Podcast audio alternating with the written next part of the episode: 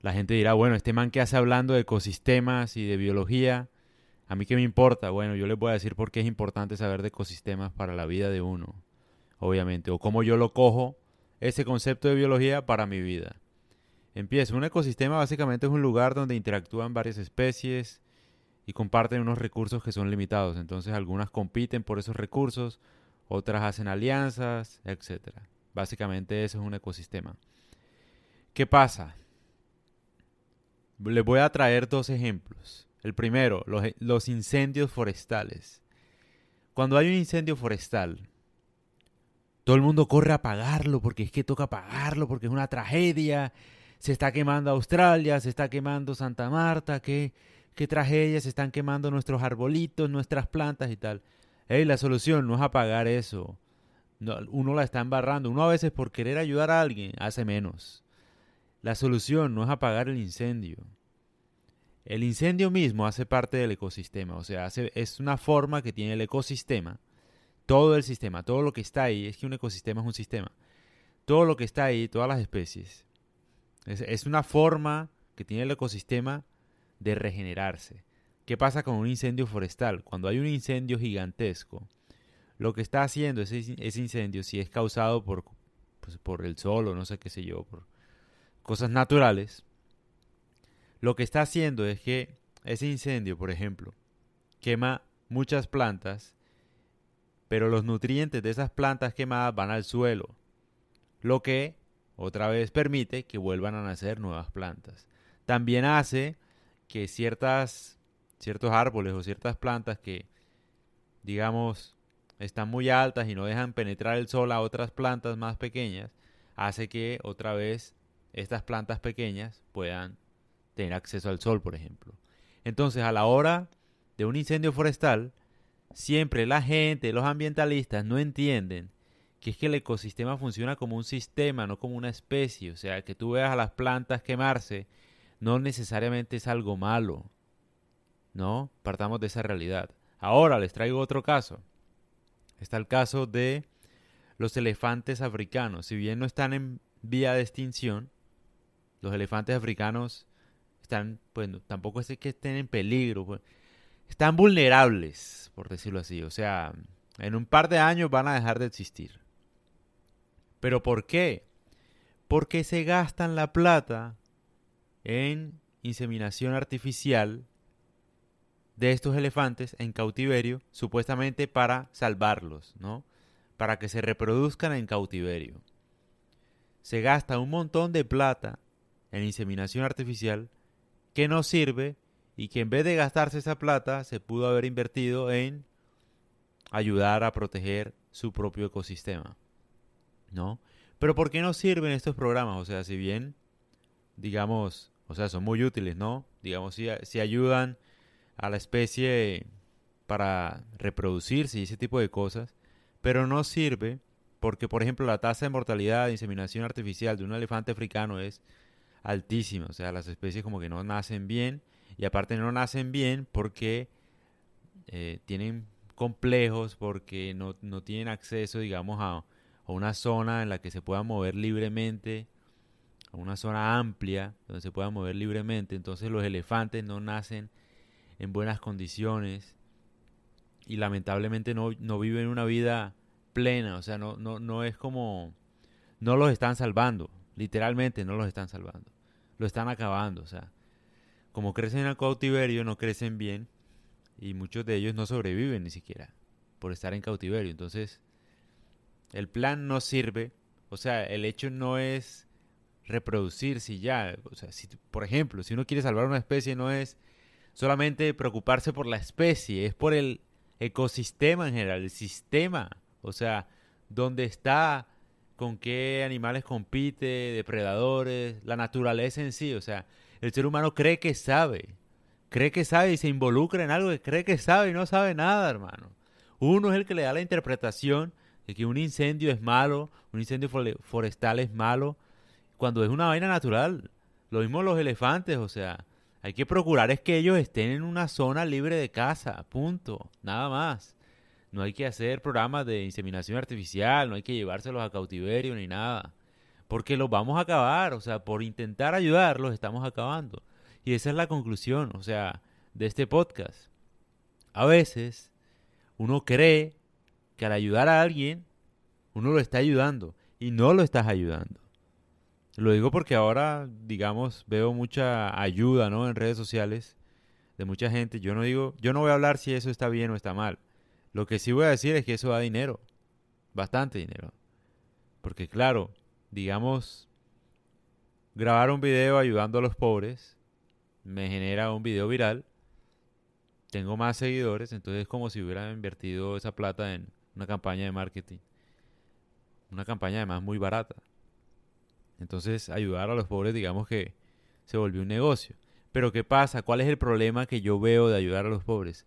Que no los sacas de la pobreza. O sea, la mejor forma de ayudar es como educando a la gente, ayudándolos a que puedan salir de la pobreza ellos mismos. No sé, por ejemplo el podcast de Naval Ravikant, la gente que me escucha, tienen que escuchar ese podcast, escucharlo, entenderlo. Si hay algo que no entienden, no joda, díganme. Pero es gratis. Y además, obviamente las ideas no son mías, yo le creo a él porque se man es millonario, es feliz y los conceptos que dice me parece que tienen sentido y no cobra ni gana un peso por lo que dice, que eso es otra cosa, no vende cursos ni nada. El man comparte principios de riqueza que me parece que se pueden aplicar a cualquier persona. Si no saben de qué podcast estoy hablando, es el podcast que dice cómo ser millonario sin tener suerte, de Naval Ravikant, que lo hice yo pero también está en inglés, hay un montón de gente que lo ha hecho, yo no sé, la gente lo puede escuchar. Es tal vez lo más sensato que yo he visto. Es mil veces mejor que darle dinero a la gente pobre. Es mil veces mejor. Porque es que darle dinero a alguien, pues sí le sirve obviamente ese día, pero ya no, no hay más días, o sea. Y la idea es que ellos salgan de la pobreza. En fin, no estoy diciendo que darle pues dinero a la gente que no tiene esté mal. No estoy diciendo eso. Solamente que uno puede hacer, ayudar mejor. Es tal cual como el ejemplo del elefante. O sea, uno cree que está ayudando, pero no está ayudando. Es decir, pues sí, le doy dos mil pesos, le doy diez mil pesos, quinientos mil pesos, un millón de pesos, pero no va a salir de la pobreza dándole dinero. No va a salir. O sea, el man necesita algo estable, un trabajo, una vaina, una idea, un negocio, una oportunidad es lo que necesita la gente que no tiene dinero. Entonces, pues sí, a veces uno piensa que está ayudando, pero no. Pasa lo de los elefantes o los incendios forestales. Ah, un dato clave y es, cuando uno no deja que el incendio forestal se consuma como debe, el ecosistema va acumulando combustible para volverse a incendiar. Entonces el incendio que venga después va a ser mucho más grande y más poderoso que ese que apagamos los seres humanos porque pensamos que un incendio forestal es malo cuando se da naturalmente. Entonces cuando se dé otra vez, va a ser un incendio muy grande que va a sobrepasar el mismo ecosistema porque el ser humano metió mano ahí y apagó el incendio. Ese concepto no lo entiende casi nadie en biología, ni, ni ecosistemas, ni nada. El ecosistema es todo, no es la especie, no son los árboles solamente, es todo. Hay que dejar que funcione, mejor dicho, solito. Lo que está quieto se deja quieto. Entonces a lo que voy es y pasa... No, bueno, iba a decir algo personal, pero no. Bueno, pero sí, me pasa en mi vida también. En general. O sea, a veces uno piensa que ayudar a alguien es, es sí, ayudarlo y a veces uno no lo está ayudando. Pongo otro caso. Digamos que, no sé, uno ve a un amigo en una situación que uno dice, ah, pobre amigo, tal, ayudémoslo eh, comprémosle algo para que pueda salir adelante y tal, pero uno no le está ayudando. O sea, porque por ejemplo, si tu amigo vende algo y nada más le compras tú, tú no lo estás ayudando. Él no está aprendiendo a vender su negocio, él no está aprendiendo a crecer, a cómo llegar a más clientes, porque está confiado de que siempre lo vas a ayudar tú, o bueno, de que en cierta medida tiene respaldo y además un respaldo falso. Entonces no está creciendo. O sea, la mejor respuesta también es el mercado mismo. Es decir, lo mejor que le puede pasar a un amigo que está en una situación difícil, obviamente es que los amigos lo ayuden, en cierta medida lo apoyen, pero también que lo, lo orienten, o sea, le, le digan la verdad o o le den ideas para que, o sea, para que no se quede ahí.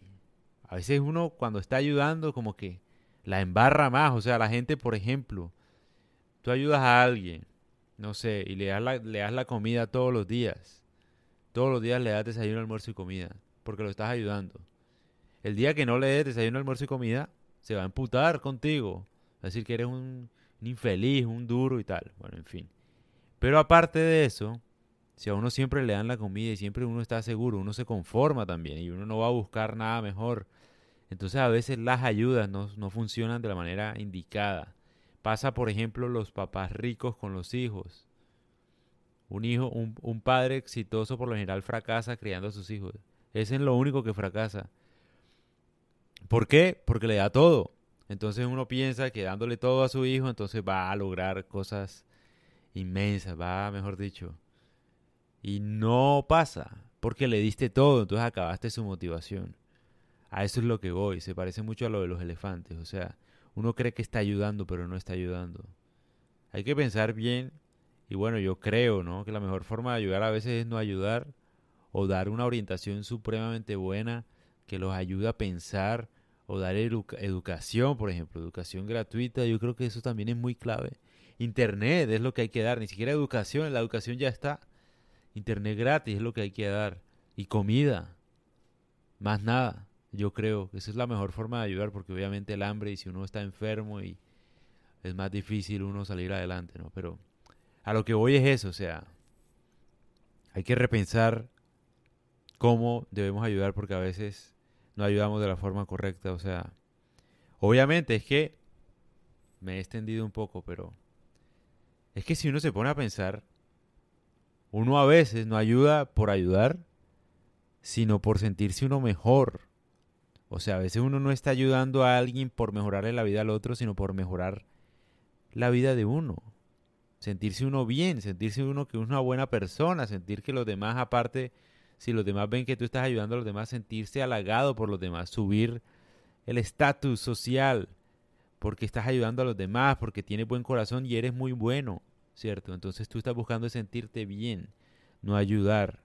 Si te concentraras en ayudar, buscarías ayudar de la mejor forma posible, o sea, sacando literalmente a esa gente de la pobreza, literalmente, o sea, o sacándolos de un problema grave o ayudándolos a ser un poco más felices, qué sé yo, o sea, pero una solución o una idea muy clave, o sea, que, que uno pueda dar luces a una persona, me parece mucho más difícil aparte porque por lo general uno puede dar plata de la que le sobra y ya, y uno se siente bien, pero el dinero, si no, o sea, si no, si no le enseñas a una persona a ganarse el dinero, de nada sirve que tenga dinero.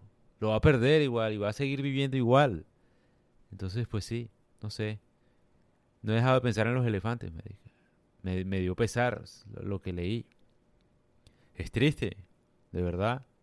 Por nosotros de sapos, la verdad, metidos, marica creemos que sabemos, ¿ah? gastando un montón de plata, uy, no, sí, para que se reproduzcan en cautiverio, en vez de coger todo ese dinero, que es bastante caro, para protegerlos en su ecosistema y que hagan lo que se les dé la gana donde están, ¿no? Qué vaina. Pues sí, a mí me gustó este podcast.